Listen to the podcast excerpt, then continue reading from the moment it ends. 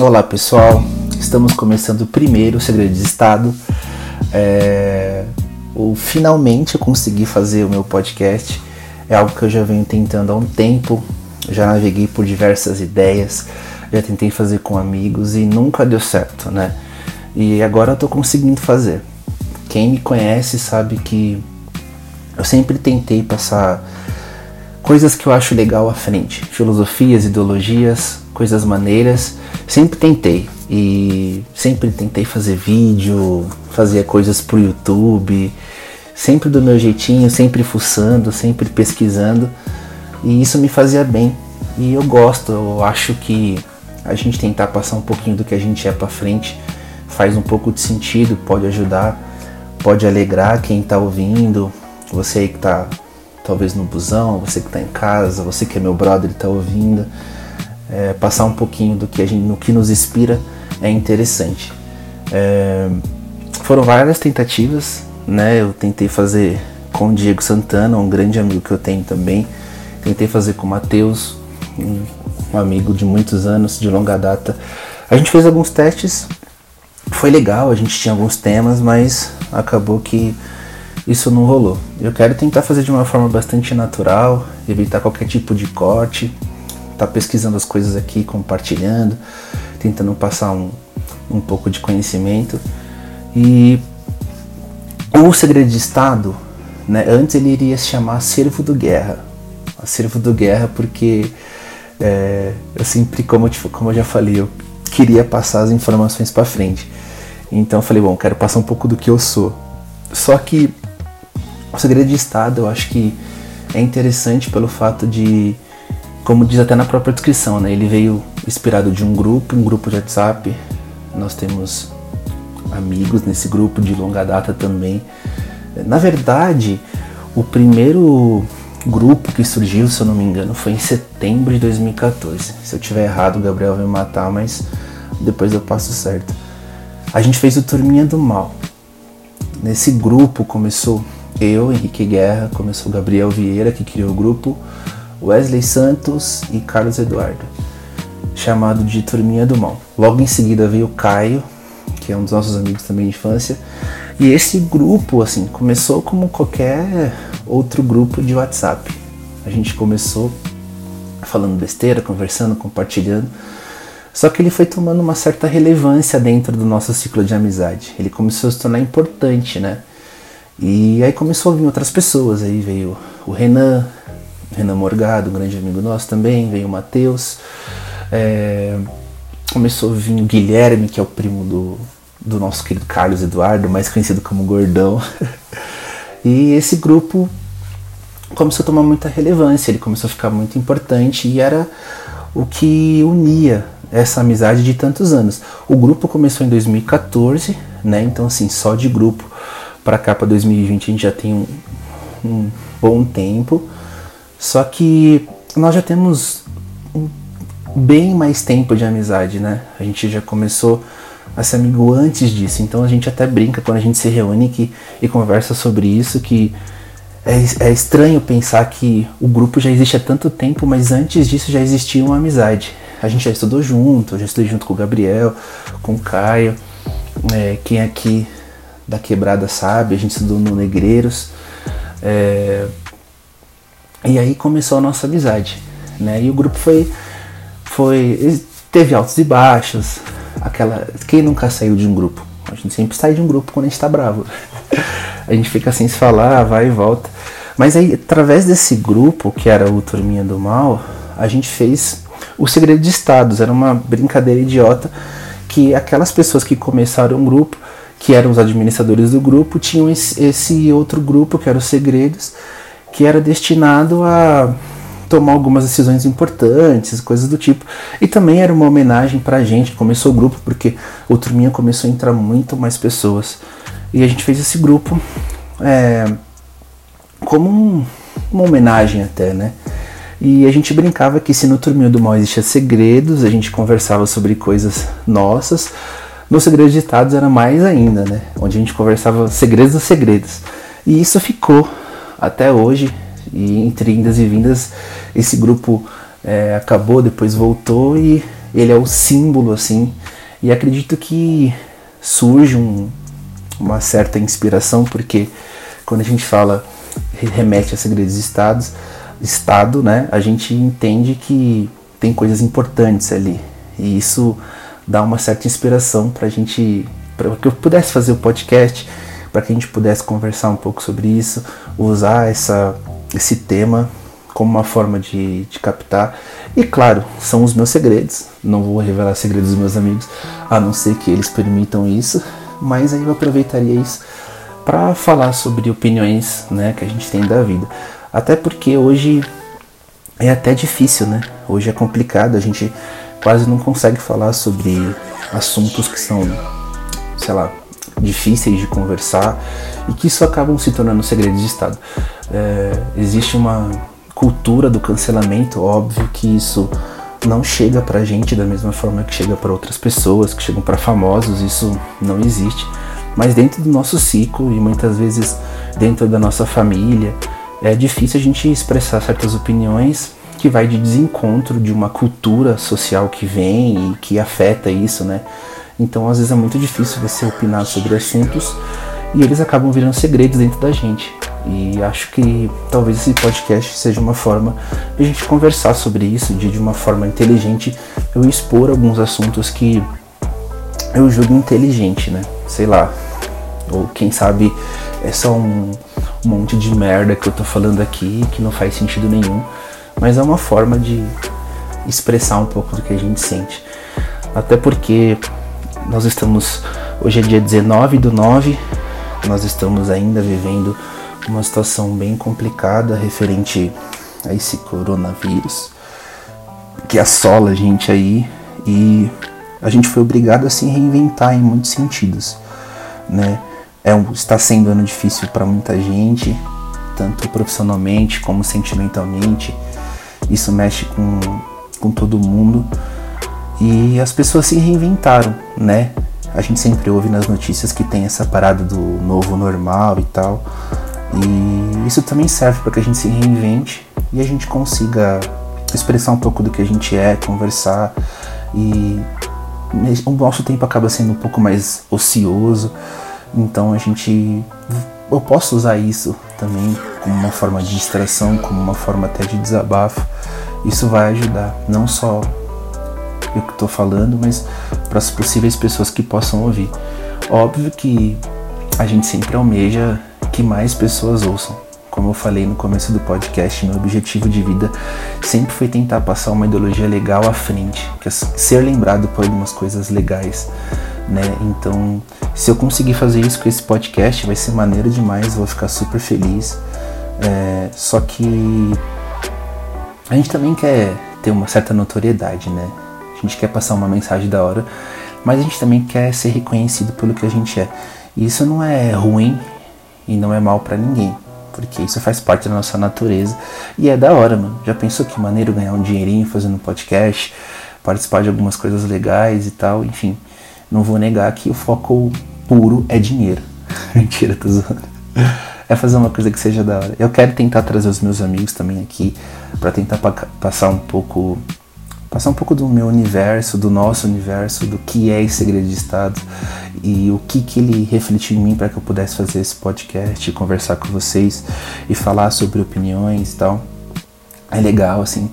É, e isso também já remete o que eu acho que eu posso ditar como o primeiro podcast com o tema de maturidade, assim, porque quando eu penso nos meus amigos, penso na minha vida, uma das coisas que mais me faz pensar é a maturidade que a gente com isso. E talvez não seja maturidade, talvez seja experiência, talvez seja o tempo passando, mas é muito engraçado quando eu estava escrevendo algumas coisas para poder iniciar o podcast e uma das coisas era a apresentação né, referente ao que é o podcast, o que inspirou, e é muito interessante pensar o que eram os meus amigos naquela época e o que eles são hoje, e até o que eu sou hoje, né?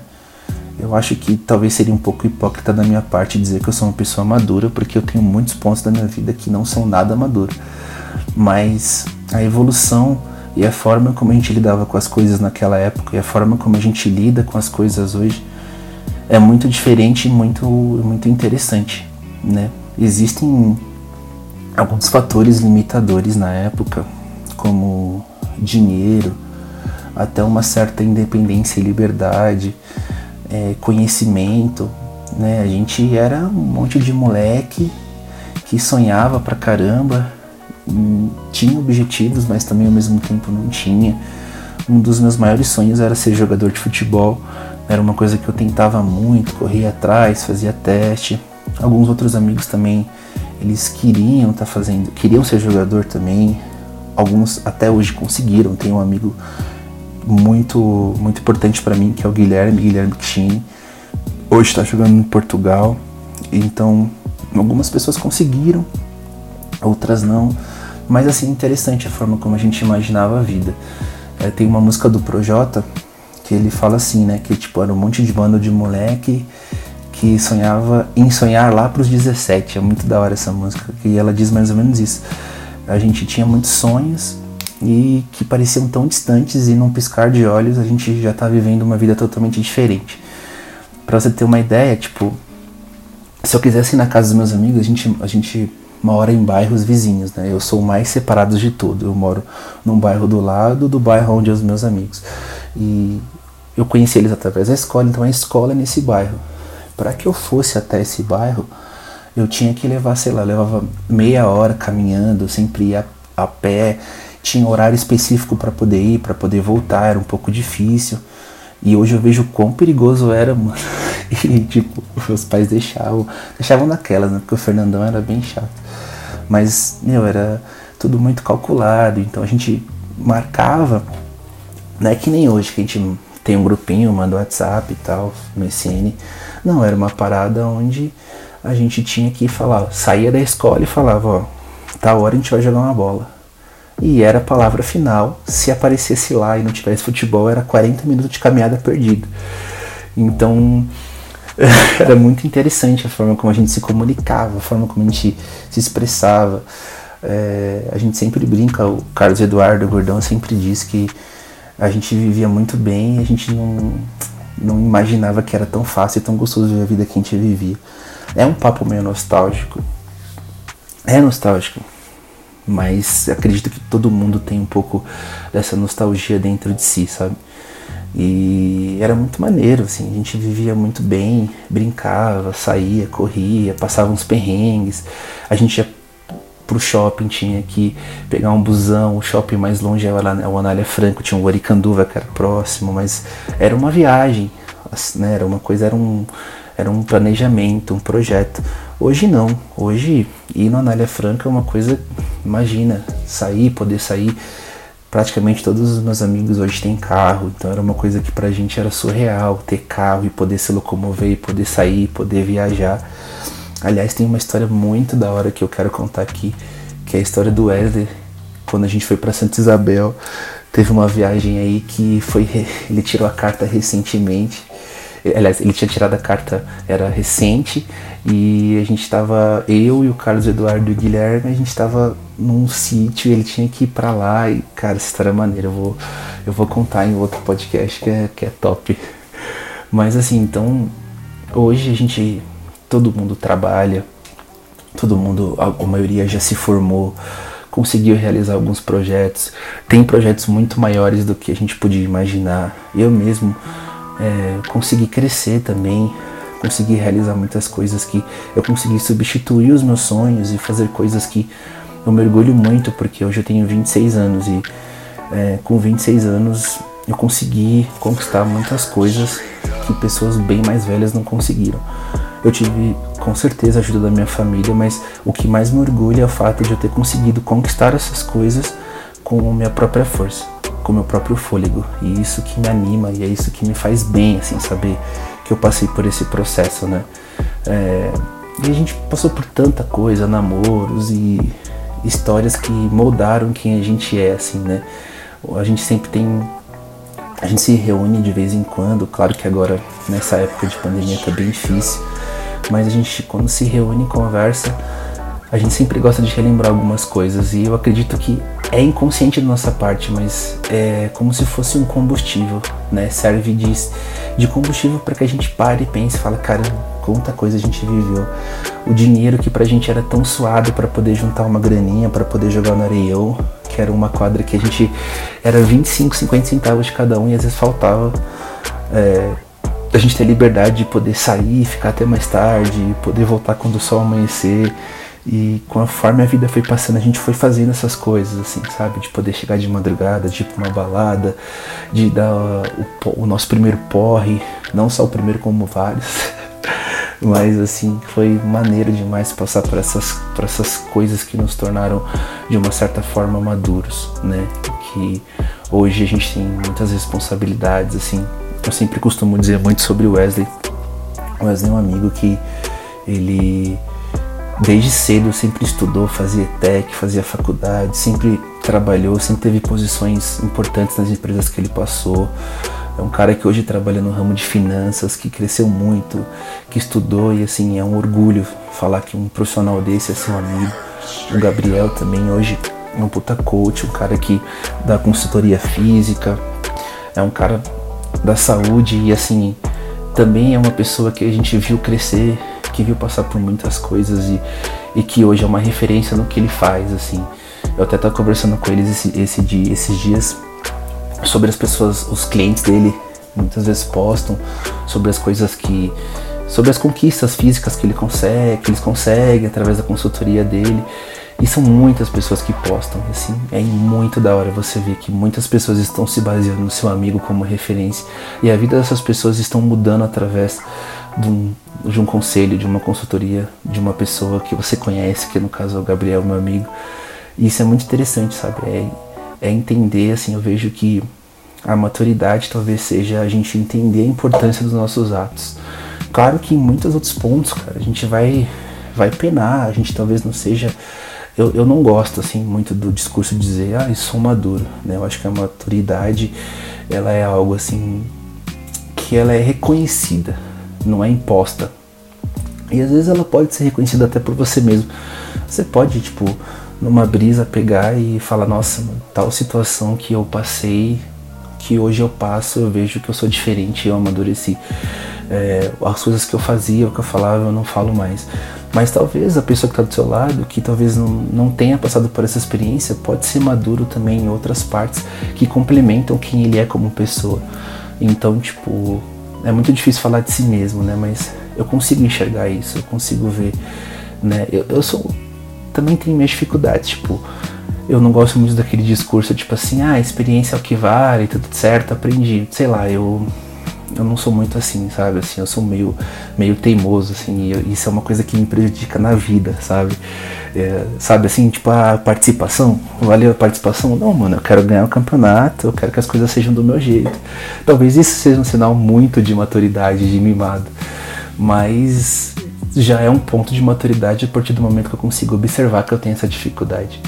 Então, eu acho que conseguir entender e ver isso no grupo dos meus amigos é o que me faz muito feliz e é o que me inspirou a poder falar um pouco sobre a gente, falar um pouco sobre a vida e conversar sobre coisas que sejam interessantes, né? Até porque hoje a nossa realidade é diferente, financeiramente a nossa realidade é diferente.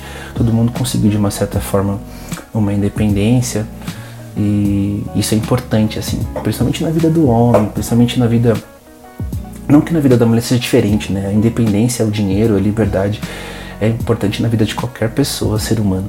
Mas eu quero me resumir ao fato de a gente ser um grupo mais fechado nesse sentido e a gente tem muitas referências é, dos nossos pais, dos pais dos nossos amigos. Então a gente sempre teve essa ideia de, de se tornar um homem, uma pessoa com responsabilidade e eu vejo que todos hoje passam por isso e tem isso como inspiração, né? E é o fator mais importante assim que eu acho e é um pouco do que eu queria passar para vocês, é um pouco do que a gente pode conversar, é um pouco do, dos temas que a gente pode abordar, enfim, eu acho que o meu primeiro podcast é a mensagem que eu queria passar, assim, sabe que que a gente possa, mano, enxergar de uma forma muito mais ampla o que é ser uma pessoa madura, o que é ter uma maturidade na nossa vida, através de exemplos, através dos nossos próprios exemplos. Eu quero falar um pouquinho mais sobre a minha vida, sobre coisas que eu planejei, sonhos que eu tive, decepções. Acho que é até uma, como eu falei já, é uma terapia, é uma coisa boa. E falar sobre isso vai fazer bem, vai ser legal. E é uma forma de a gente aprender, né? A gente aprende falando, aprende pesquisando. Eu também, se eu tiver algum assunto que seja necessariamente interessante e complexo, eu quero trazer, eu quero estudar para poder falar, quero trazer alguém que saiba falar sobre isso. Né? É, eu quero falar muito sobre música.